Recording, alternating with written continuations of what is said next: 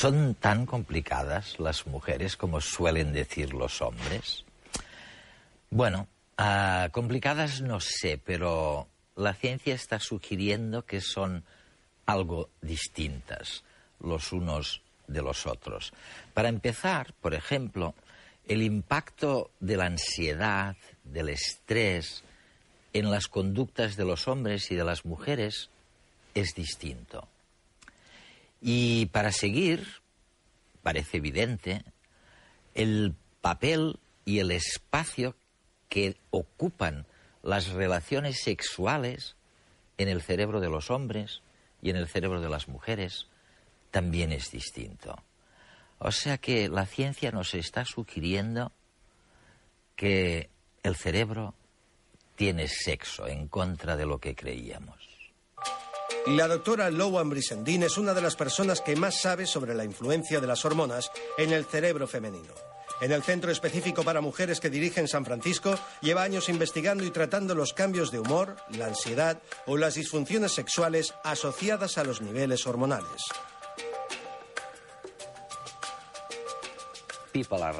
La gente por ahí dice que la realidad neurológica de las mujeres las hace más variables, más temperamentales, con más cambios de humor que los hombres. ¿Es verdad eso? ¿O es falso?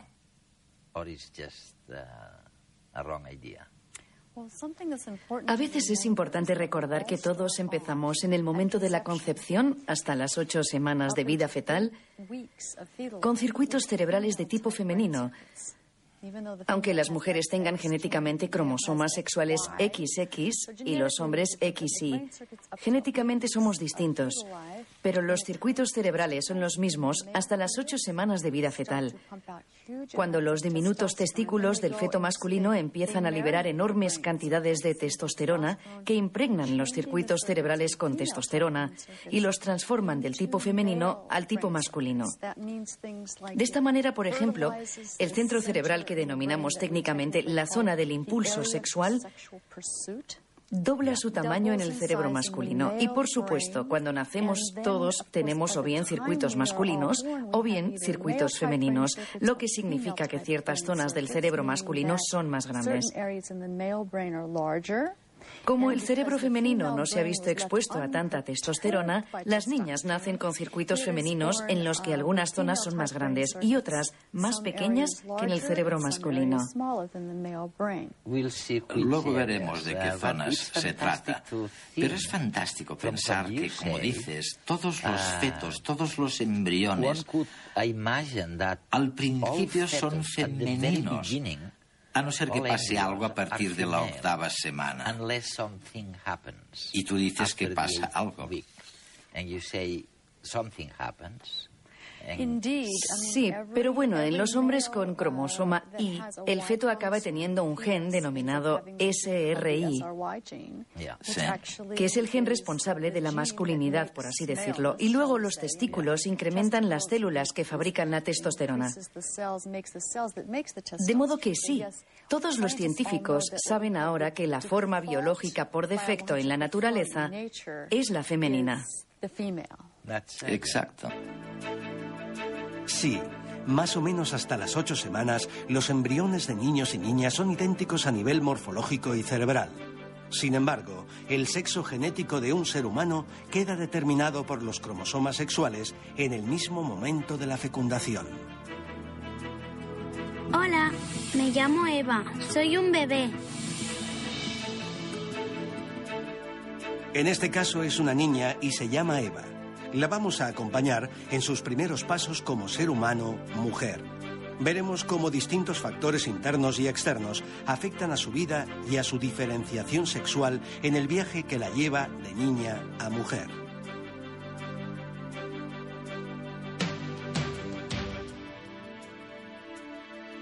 Todo es nuevo. Exploro y proceso mi entorno. Me muevo y juego. Aprendo. Si os fijáis, eh, si no miramos sus genitales, son exactamente iguales y no podemos distinguir cuál es el niño y cuál es la niña. Pero en cambio sabemos que tienen, eh, según qué habilidades, son más frecuentes en un sexo o en el otro. ¿eh? Por ejemplo, el lenguaje en general las niñas son más precoces que los niños. Y quizás en lo que son habilidades manuales, pues mm, tienen más facilidad los niños que las niñas.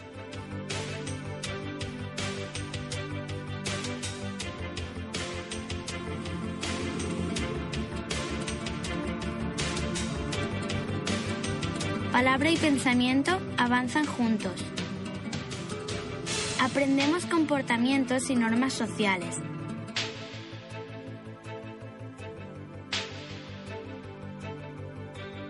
Además de las diferencias biológicas entre niños y niñas, la familia, la escuela, la televisión y los juguetes desempeñan un papel determinante a la hora de transmitir los roles diferenciados entre sexos. De los 6 a los 12 años ya se aceptan los roles de género y se busca un lugar entre amigos del mismo sexo. Soy Eva. Nos veremos otra vez en la pubertad. Hasta luego. En cierto modo, lo que sugieres es que el cerebro femenino, ahora lo aceptamos, nos ha costado mucho tiempo asumirlo, se debe básicamente a flujos de hormonas que de repente aparecen. Una hormona en lugar de otra. ¿Sería esta la diferencia? ¿Es esta la diferencia básica realmente lo que nos hace distintos? De hecho, lo que sabemos es que el cerebro de hombres y mujeres es muy, muy similar. Compartimos, por supuesto, más del 99% de nuestro ADN y los genes son iguales en hombres y mujeres. Pero las mujeres tienen dos X y los hombres solo tienen una X y, por supuesto, el pequeño cromosoma Y, que sin embargo es el responsable de las diferencias en todas las células del cuerpo. Una persona tiene genes masculinos o bien femeninos. Es importante saberlo porque de ahí surgen algunas de las diferencias en los circuitos cerebrales que justo ahora empezamos a entender. Y todos nosotros al nacer tenemos circuitos neuronales masculinos o femeninos.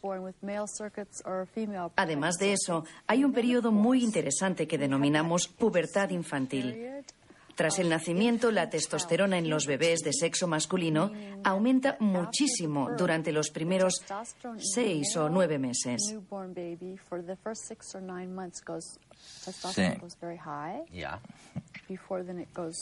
Y luego se ralentiza de nuevo, mientras que en las niñas se produce una pubertad infantil que dura hasta 24 meses, hasta los dos años. Y los ovarios liberan mucho estrógeno al cerebro. Es un periodo nuevo del que todavía no sabemos muchas cosas, sobre todo en lo referente a las consecuencias conductuales. Porque es difícil hacer que una niña de dos años se esté quieta en un escáner o resonancia magnética. Claro. No se puede. Podemos hacer que se duerma, pero no podemos observar su cerebro haciendo nada distinto. Nos costará algún tiempo dar con la manera de mantener tumbada y quieta a una niña de uno o dos años en un escáner cerebral.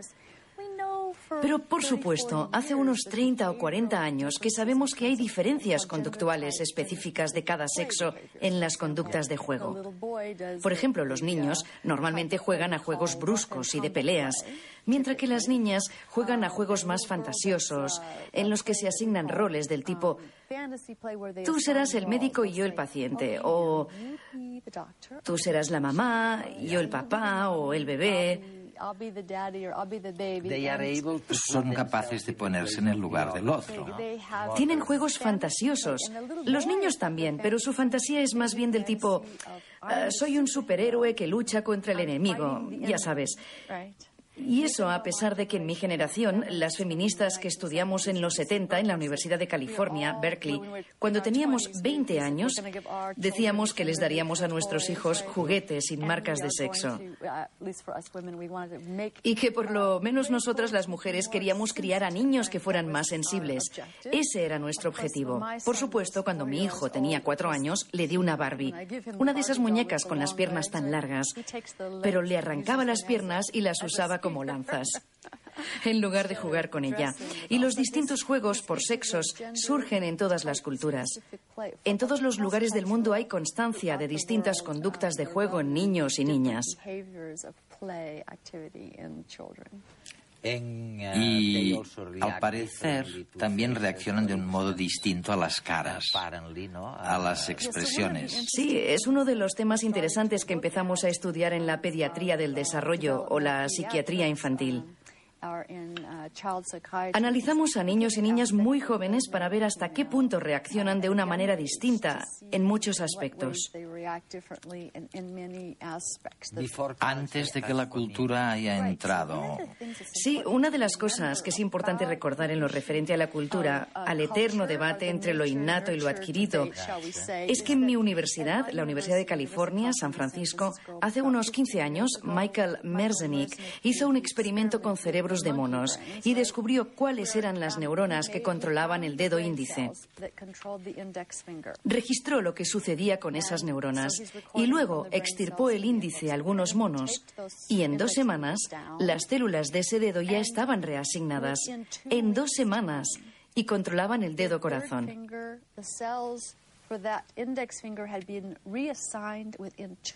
¿Qué dices, qué dices que controlaban? Controlaban este dedo, el corazón. Y eso es importante. Algo tan pequeño como eso, con semejantes consecuencias en tan solo dos semanas. Sucede algo en el entorno, algún acontecimiento. Sufrimos algún trauma o perdemos una extremidad o nos pasa algo malo. O incluso nos sucede algo bueno. Y el cerebro reasigna las células cerebrales. No nacemos sabiendo tocar el piano. Exacto, y lo adquirido realmente puede afectar a lo innato. Lo adquirido se plasma en los circuitos cerebrales.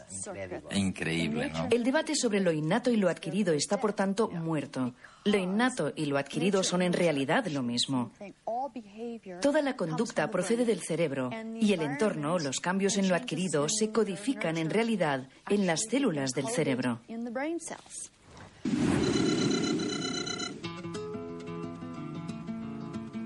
Hola otra vez, soy Eva. Estoy en plena pubertad y... ¿Qué queréis que os diga? Esto es insoportable.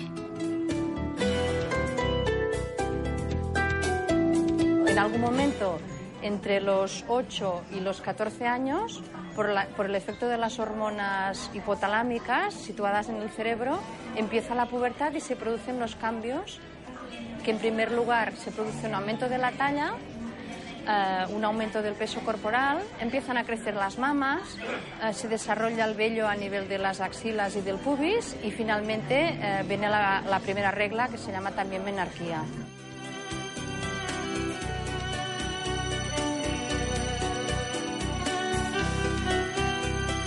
A partir de la pubertad, cada mes el ovario libera un óvulo maduro que desciende hasta el útero. Si no se produce la fecundación, se expulsa el óvulo del cuerpo junto con el endometrio y cierta cantidad de sangre, lo que conocemos como menstruación. Regulada por las hormonas, la regla varía entre las diferentes etapas de la vida y varía entre una mujer y otra. Luego está el tema emocional. Ah, y el sexo. Pero, pero lo siento, no hablaré de mi vida privada. Convertirse en adulto, no, no es fácil. La pubertad es el gran cambio el inicio a la vida fértil. Otros cambios, físicos, psíquicos y de personalidad, siguen durante la adolescencia. Durante esta etapa el reloj biológico pone las hormonas a trabajar. Es el momento de grandes cambios. Pero no todos los cambios llevan el mismo ritmo. Por eso, en la adolescencia las emociones están a flor de piel. La culpa la tiene la descoordinación entre diferentes zonas del cerebro. La amígdala, el detonante de todas nuestras emociones, está en plena efervescencia. Mientras que el córtex prefrontal, implicado en el control racional, todavía no ha madurado completamente y no puede asumir el incremento de tráfico procedente de la amígdala. Este desajuste explica el comportamiento impulsivo de los adolescentes. Luan, si suponemos, y a veces es difícil suponerlo, que hay partes específicas del cerebro consagradas a actividades específicas, a campos concretos o a conductas determinadas. De tu investigación se desprende que las zonas del cerebro destinadas a la actividad sexual, a las relaciones sexuales o a la agresividad, son mayores en el cerebro masculino mucho mayores, mientras que las destinadas a escuchar, el oído, por ejemplo, ¿y a qué más? A la empatía, a la capacidad de ponerse en el lugar del otro, son mayores en las mujeres. Esto es correcto. Mm, a veces, cuando pensamos en el cerebro como está en el cráneo, está ahí dentro de nuestro cráneo, nos cuesta entender que si lo pudiéramos ver desplegado, observaríamos que tiene muchas zonas muy pequeñas que son como mini órganos dentro del cerebro. Sin duda, si miramos la zona del estímulo sexual, veremos que es de dos a dos veces y media más grande en el cerebro masculino, por ejemplo. Y por supuesto, en la pubertad, cuando los chicos tienen entre 9 y 15 años, los niveles de testosterona empiezan a aumentar y se multiplican por 25. Y multiplicarse por 25 en biología es una cifra enorme. Así que esta testosterona empieza a activar los circuitos masculinos de estímulo sexual. Los jóvenes empiezan a tener fantasías sobre partes del cuerpo femenino y sobre la actividad sexual. Manifiestan su conducta sexual a través de fantasías sobre la mujer. Es importante recalcar que esto no implica que el cerebro femenino haga que la mujer no esté también interesada en el sexo, por supuesto que lo está. La sexualidad de las chicas también cambia en la adolescencia a medida que se incrementa el estrógeno en el cerebro y también un poco la testosterona. Pero lo que las chicas empiezan a desear es resultar sexualmente atractivas para los hombres en todas las culturas. La adolescente pasa mucho tiempo frente al espejo, de compras. El autoadorno aparece en todas las culturas. Pensemos en algunas tribus africanas en las que las chicas se mueren de ganas de llegar a la pubertad para alargarse los lóbulos de las orejas o los labios, lo que corresponda a su cultura. O pensemos en las imágenes o tatuajes en la cara que en ciertas culturas se consideran un símbolo de belleza para atraer la atención de los hombres hacia la mujer. Así que las jovencitas de todas las culturas hacen lo que resulte adecuado en su cultura para atraer al sexo opuesto. No es que lo provoquen los medios de comunicación. Los medios de comunicación nos inundan de imágenes que nos instan a ser atractivas, pero estos circuitos son naturales en el cerebro femenino para expresar la sexualidad, especialmente antes de la ovulación. Ese es el momento en el que las mujeres coquetean más para intentar atraer el interés de los hombres hacia ellas. A veces las propias mujeres no se dan cuenta, o tal vez sí, tal vez se percaten de que se ponen un poco más de pintalabios ese día o coquetean un poco más para intentar interesar a un hombre. El momento de mayor estímulo sexual de la mujer se sitúa en torno a dos días antes de la ovulación. Así lo ha diseñado la madre naturaleza, para tentarnos a practicar el sexo y quedarnos embarazadas, para que haya esperma guardando cuando salga el óvulo.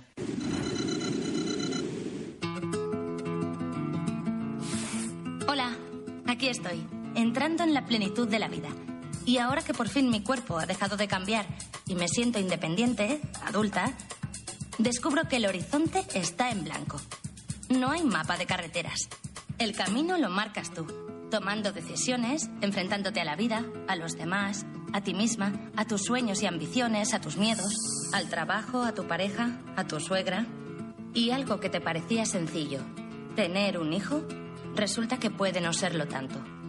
Porque ser madre no es un destino, es una decisión personal. Porque, ¿y si una vez decides tenerlo, no puedes? ¿Y si quieres esperar? ¿Hay un límite de tiempo? No hay una edad perfecta para ser madre. Elegir el momento adecuado para tener un hijo es una de las decisiones más importantes en la vida de la mujer. Bueno, bueno, mi primer embarazo. Estoy de siete meses ya. Ilusionada, estupenda, sobre todo ahora que ya no vomito por las mañanas. ¡Qué alivio! Todo el mundo me dice, Eva, qué guapa estás. Claro, con la piel tan tersa, el cabello brillante, todo genial. Y eso que tengo trastornos hormonales. Más sueño, más pipí, mareos. Debido a la secreción de progesterona, que es la hormona propia del embarazo, eh, muchas mujeres debido, debido a estas hormonas pues notan cambios mm, en el apetito, notan cambios en, el olfato, por ejemplo. Las mujeres embarazadas notan en general mucho más los olores que las mujeres que no están embarazadas. Incluso hay mujeres eh, que, que, se encuentran como en una situación ideal por, por el embarazo.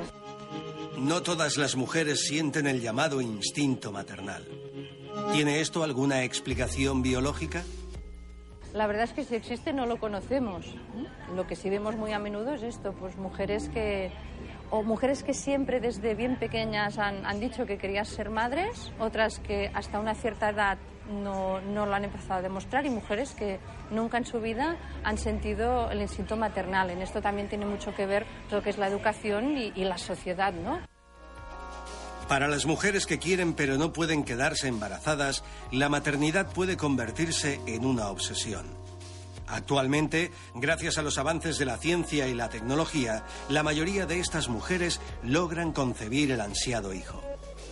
Gracias a la tecnología, también los futuros padres pueden seguir paso a paso y con gran detalle el proceso de formación de esta nueva vida.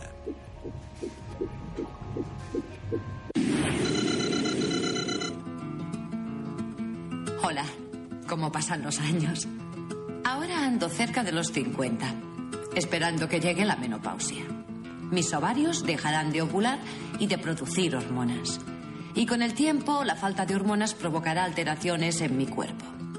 De entrada no hace gracia, pero ojo, no es una enfermedad, ni significa vejez. La menopausia es una etapa más de la vida de la mujer Pueden sentirse síntomas como sofocos, dolores de cabeza, vértigo, insomnio, palpitaciones, ánimo inestable, tendencia depresiva. De entre mis amigas menopáusicas, unas lo pasan fatal, otras regular. Y otras ni se enteran. En la menopausia los ovarios dejan de producir estrógenos. Tras un periodo de síntomas diversos, la falta de estrógenos provoca efectos en el cuerpo. Uno de ellos es la osteoporosis. El hueso se vuelve poroso, más frágil y propenso a las fracturas. Es importante prevenirla en lo posible. El tratamiento hormonal permite recuperar los niveles mínimos hormonales para una buena calidad de vida en la posmenopausia. Pero no en todas las mujeres la terapia hormonal es la mejor opción. ¿Cuándo se recomienda este tratamiento? Se indica en casos eh, de menopausia precoz, o sea, mujeres que llegan a la menopausia antes de la edad que cronológicamente les tocaría, se considera normal entre los 45 y los 55, se indica en las mujeres con una menopausia a una edad normal, pero que tienen eh, síntomas molestos, como por ejemplo sofocaciones importantes, cuando tienen sequedad vaginal que, que les, les causa sensaciones muy desagradables, y también en mujeres que tienen osteoporosis para prevenir que el hueso pierda más calcio. En cualquier caso, la terapia con hormonas no debe emplearse durante más de cinco años. Luego existen tratamientos alternativos como la soja, que actúa de forma similar a los estrógenos. Esto, junto con una alimentación adecuada y ejercicio físico, permiten a la mujer llegar a la vejez en plenitud de facultades. Otra etapa más. Mi cuerpo ha envejecido. En realidad, empezó a envejecer en cuanto terminó su desarrollo. El aumento de la esperanza de vida en nuestra sociedad ha cambiado las perspectivas sobre esta etapa que ahora llamamos longevidad. Más ciencia y más conocimiento nos permiten vivir mejor.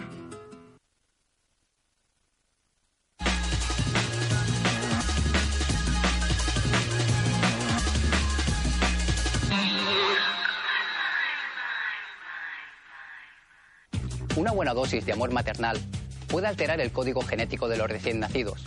Según un estudio de la Universidad de McGill, en Canadá, el cambio provoca que las crías sean menos miedosas y sufran menos ansiedad en sus vidas. La investigación se ha realizado con ratas de laboratorio recién nacidas y madres que dedicaban más o menos tiempo a lamerlas y asearlas. Los científicos han observado que las crías que reciben los cuidados más intensos están mucho más calmadas. Esto es debido a que presentan cambios en la expresión de un gen que dirige la respuesta del cerebro ante el estrés. En concreto, la mutación provoca que haya más receptores de estrés en el hipocampo, un área del cerebro que forma parte del sistema límbico o emocional. Estos receptores reducen las respuestas del cuerpo ante situaciones estresantes. Estudios posteriores sugieren, además, que estas modificaciones genéticas se mantienen a largo plazo y pasan a las siguientes generaciones de ratas. Cuando llega la adolescencia, muchos padres se desesperan ante los continuos cambios de humor de sus hijos. Una investigación aporta nuevos datos que explican el porqué de este comportamiento adolescente. Científicos del Centro Médico Downstate, en Nueva York, han observado que la responsable de la ansiedad en la pubertad es la hormona THP. Este compuesto actúa habitualmente como un tranquilizante en determinadas áreas del cerebro al reducir su actividad. En individuos adultos se libera en respuesta a situaciones de tensión y produce un efecto calmante media hora después de la situación que generó el estrés. Según los resultados de la investigación, THP invierte su papel en la pubertad. Aumenta la actividad en las mismas regiones cerebrales y desencadena un estado de ansiedad permanente. Si el adolescente está sometido a situaciones de estrés, esta angustia se incrementa ya que el organismo libera más THP. Sofocos, aumento de peso, depresión, son algunos de los síntomas de la menopausia. Una investigación realizada por científicos de la Universidad de Guelph, en Canadá, concluye que retrasar la menopausia reduciría los problemas de salud asociados a la edad. La insuficiencia ovárica que sufren las mujeres al inicio de la menopausia aumenta los problemas de salud propios del envejecimiento. Un equipo de científicos ha conseguido prolongar la actividad de los ovarios bloqueando el gen VAX, que controla la muerte de las células. Así han conseguido mejorar la calidad de vida en esta época. En el estudio han utilizado animales que no tienen una menopausia real, pero que sí pierden el funcionamiento de los ovarios a una edad avanzada. Como consecuencia, muestran complicaciones de salud similares a las de los humanos. Al inactivar el gen VAX, los animales llegan a una edad avanzada más delgados y con tasas más bajas de pérdida de pelo, osteoporosis, sordera o cataratas que los animales normales. El estereotipo de mujer actual extremadamente delgada no habría impresionado lo más mínimo a los hombres de la edad de piedra. Ellos las preferían con curvas y nalgas prominentes. Investigadores de la Academia de Ciencias Polaca han descubierto 30 figurines femeninos de hace 15.000 años. El hallazgo se ha realizado en la aldea Wilchice, en el centro del país. Se cree que este lugar era el campamento de otoño-invierno para diversas tribus de cazadores que realizaban estas esculturas en su tiempo libre. Ninguna de ellas tenía cabeza y sí unas nalgas muy prominentes. Pocas tenían pechos. Según los científicos, esta forma corporal podría representar los deseos de los hombres de la época y tal vez constituir una imagen espiritual.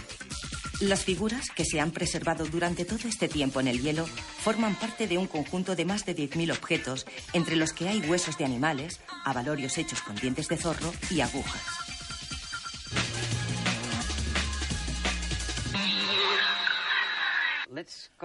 Volvamos a algo que preocupa a los hombres y mujeres por igual. Me refiero al tema del estrés, el impacto del estrés. Tu investigación conduce a algo muy interesante. Estás sugiriendo que el estrés afecta de una manera distinta al cerebro femenino y a la conducta de las mujeres con relación a los hombres. Uh, Se hizo un experimento, si no recuerdo mal, con uh, cabras, en el que las crías de las cabras que habían alcanzado niveles altísimos de estrés, pobrecitas, y las repercusiones del estrés de la madre fueron mucho mayores entre las cabritas que entre los cabritos. Oye, ¿es verdad? Se trata de un estudio fascinante cuyas implicaciones no terminamos de entender, según el cual, si la cabra estaba estresada, sus crías hembras se sentían mucho más ansiosas y nerviosas que las crías machos. De modo que, en parte, el estrés maternal durante el embarazo, por lo menos en las cabras, deberemos estudiarlo con humanos, por supuesto, se transmite de un modo distinto a las cabritas que a los cabritos.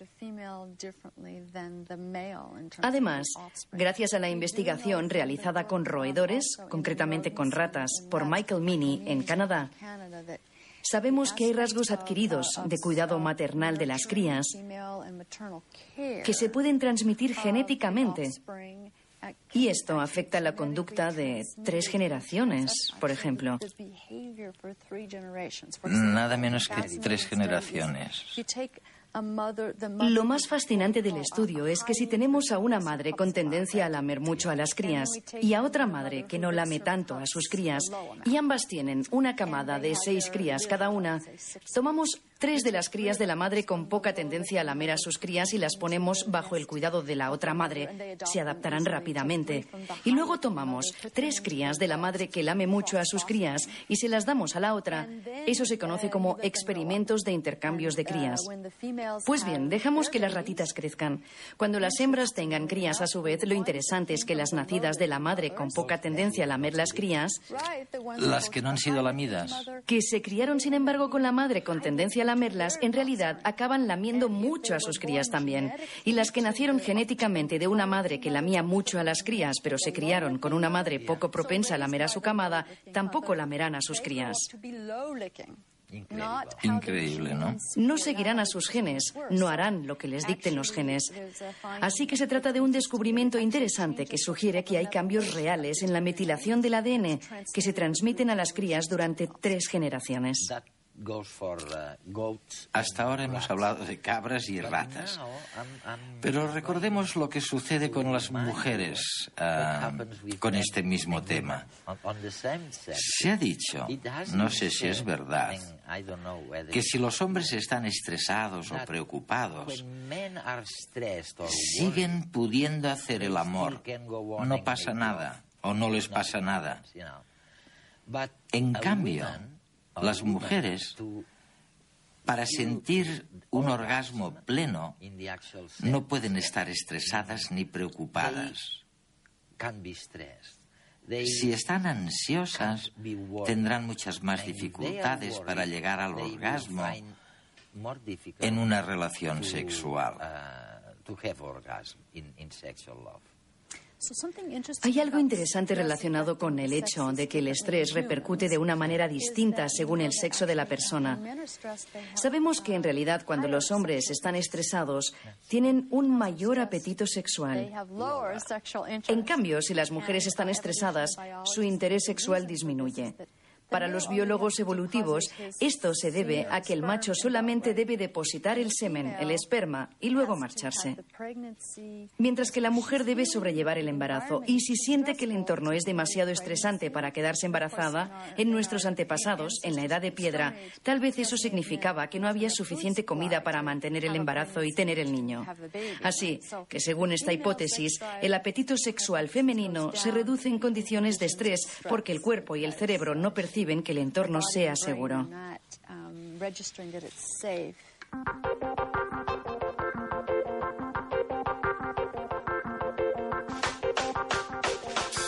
Teniendo en cuenta que en la mayoría de especies animales la cópula es rápida y efectiva, parece que la selección natural tiende a penalizar a los que experimentan placer y a favorecer a los eyaculadores precoces. Visto de esta manera, resulta de lo más chocante la existencia de algo llamado orgasmo femenino.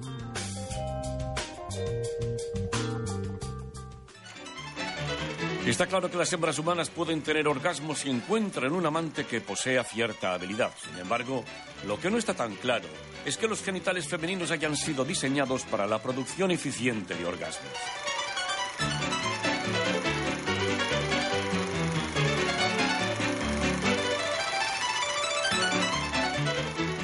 De la misma manera que los pezones en el hombre no tienen ninguna función, sino que son esbozos de mamas, el clítoris femenino sería un esbozo de pene, un órgano vestigial.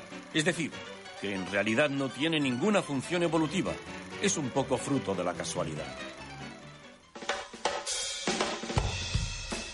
No hay ninguna evidencia de que las hembras de otras especies experimenten algo similar al orgasmo femenino humano. Sí que se ha descubierto que en algunos primates no humanos las hembras parecen experimentar algo parecido, pero en ese caso a través de la estimulación del clítoris, no de la cópula entre macho y hembra. Lo que se sabe seguro es que el orgasmo femenino es algo mucho más frecuente en nuestra especie que en las demás.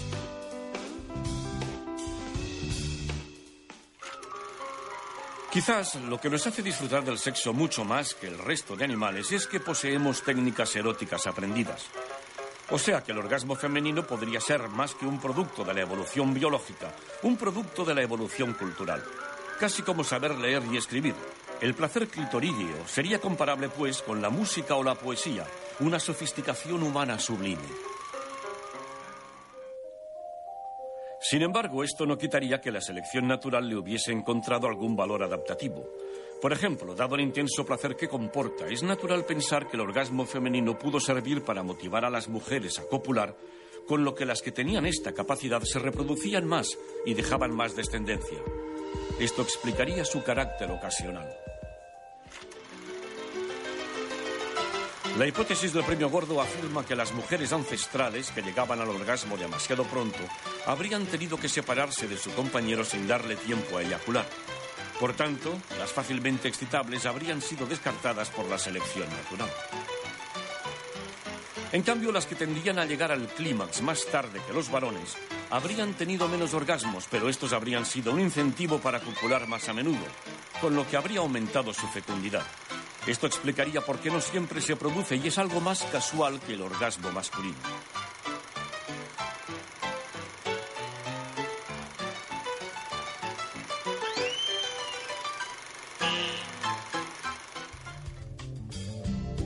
En otras palabras, la hipótesis del premio Gordo postula que la perspectiva del orgasmo incita a las mujeres a copular de la misma forma que un adicto a las máquinas tragaperras insiste una y otra vez en accionar la palanca con la esperanza de recibir una lluvia de monedas. Pero no solo eso, recientes estudios indican que en un coito con orgasmo femenino, los espermatozoides podrían penetrar con mayor facilidad al útero, por lo que la posibilidad de fecundación sería mayor. Esto daría ventaja a los varones capaces de conseguir que sus parejas lleguen al clímax a la vez que ellos. Otra idea que podría explicar el orgasmo femenino es que cuando se produce, la hipófisis libera oxitocina, una hormona relacionada con los sentimientos de la madre con respecto al hijo. Por tanto, también podría ayudar a aumentar la afectividad de la mujer hacia el hombre. Cabe decir que el cerebro masculino también se inunda de oxitocina durante el clímax, y este lazo emocional es importante para las crías, ya que el vínculo familiar es el que garantiza hasta cierto punto la supervivencia de los recién nacidos.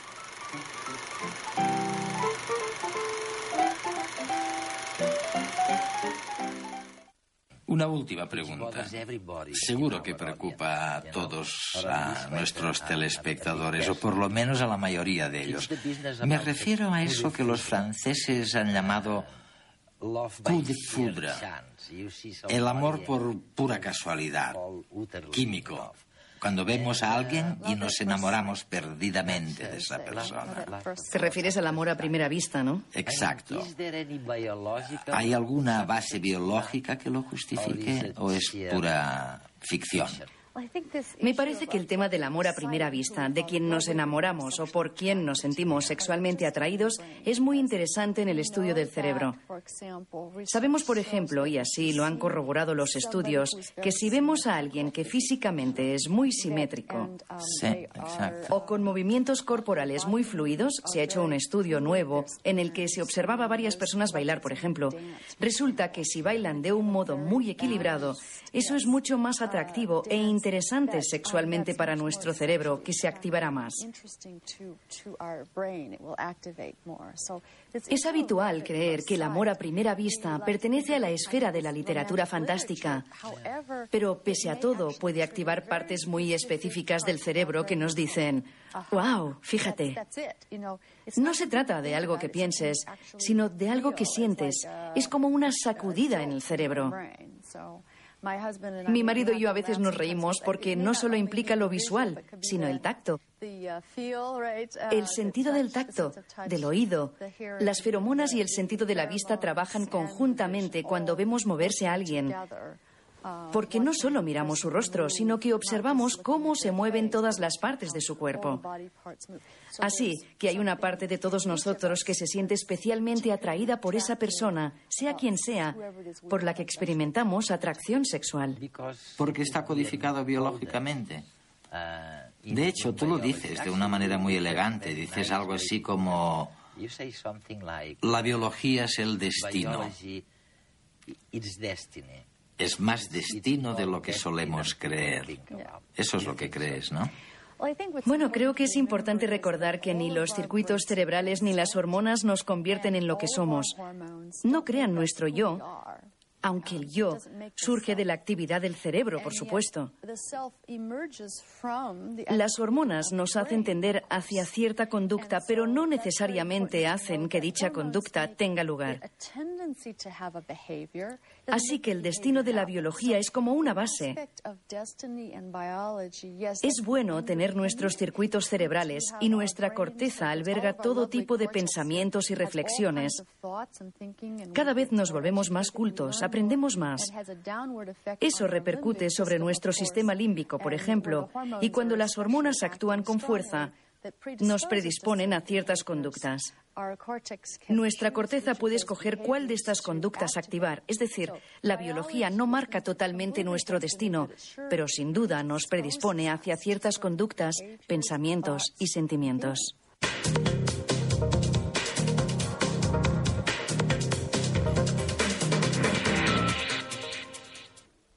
Hoy que estamos hablando del cerebro femenino, me pregunto por qué hay tantos grandes cerebros femeninos que han contribuido a la ciencia en el pasado y que son tan desconocidos.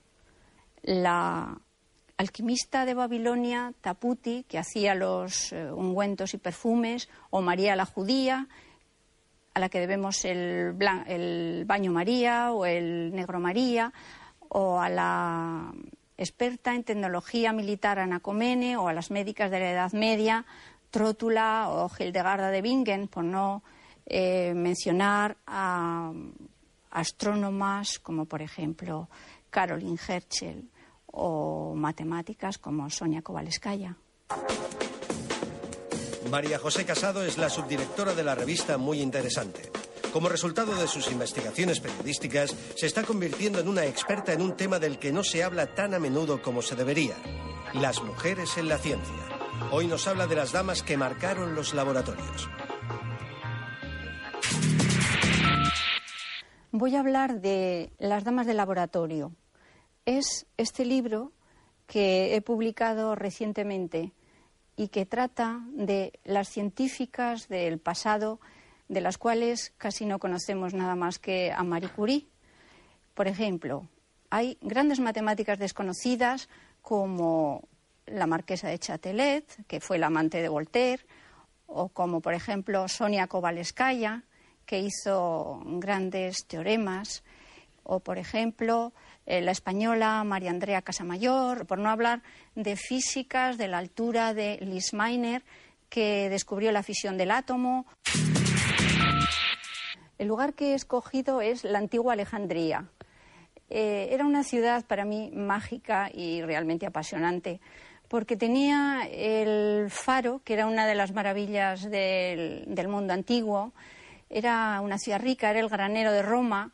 Luego también tenía toda la, gran biblioteca de Alejandría que copilaba todo el saber de su época. Incluso los faraones registraban cada barco que pasaba por allí para copiar lo que llevaba. También tenía el museo, que era el primer centro de investigación científica universal. Y en este sitio privilegiado, pues mm, por allí pasaron los grandes científicos desde Euclides hasta Ptolomeo y una mujer muy singular que era una sabia de la antigüedad, una matemática y astrónoma que se llama Hipatia de Alejandría. Ella mm, recopiló el saber de su época y nos lo ha transmitido. Gracias a ella quizá la ciencia eh, avanzó bastante más. Eh, tenía tanto atractivo que era un auténtico crack y esto despertó envidias de, muchos de, los alejandrinos y acabó la pobre mujer, se la mataron. Tengo conmigo un abaco, que es uno de los inventos más antiguos del hombre para contar, después de los dedos. Después eh, han aparecido muchos otros inventos que han perfeccionado el abaco, como por ejemplo la pascalina o como por ejemplo la máquina analítica de Babbage, en la que colaboró la hija de Lord Byron, Ada Byron, esta mujer tuvo una gran visión de futuro respecto a esta máquina que trabajaba con, bueno, estaba diseñada pensando en las tarjetas perforadas. Pensó Ada Byron que eh, aquella máquina analítica serviría en el futuro no solamente para los cálculos de los científicos, las prolijas aquellas cartas de cálculo, sino mm, que eh, serviría incluso hasta para componer música. En eso estuvo acertada. Eh, los norteamericanos, el Departamento de Defensa de Estados Unidos, dio a su lenguaje de programación el nombre de ADA en honor de, esta mujer, que por cierto quiso utilizar la ciencia de los números para jugar eh, a las carreras de caballos y le fue muy mal. La palabra que he elegido es invisibilidad. Invisibilidad porque las científicas del pasado han sido casi todas invisibles incluso cuando algunas llegaron a ser científicas, pese a la sociedad misógina, sus logros no fueron reconocidos o fueron reconocidos solamente en parte. Tenemos, por ejemplo, hechos tan, yo diría, escandalosos como el de Liz Miner, que fue la mm, científica que descubrió la fisión del átomo y que este descubrimiento mereció el premio Nobel, pero no fue para ella, sino para su colega Otto Hahn. Y otro caso también escandaloso es el de eh, Rosalind Franklin, la física británica que fotografió con una nueva técnica de rayos X la materia viva y concretamente la molécula de ADN. Sin embargo, Watson, en la doble hélice, que fue el libro que escribió, no tuvo la honradez de mencionar a Rosalind no solamente no la mencionó, sino que incluso la ignoró, la ninguneó y hablaba de ella como de una científica mm, gafotas que andaba por ahí, que no tenía nada que ver con el tema. Sin embargo, hay una cosa que quiero destacar y es que siempre ha habido algunos científicos eh, o no científicos, hombres de gran talla, que en determinados momentos han sido la excepción y han reconocido el trabajo y han hecho visibles el trabajo de estas mujeres científicas. Y estoy hablando, por ejemplo, de Max Planck, que permitió a Liz Miner tener un protagonismo en una época en la que todavía era em, una cosa rara. O estoy hablando, por ejemplo, de Weierstrass, el gran matemático, y, por supuesto, estoy hablando de Pierre Curie, el marido de Madame Curie, que se negó a recibir el premio Nobel si no se hacía partícipe también a Marie. Me gustaría que estos grandes cerebros de las científicas del pasado ocupen por fin su lugar en la historia y tengan su visibilidad, la visibilidad que se merecen.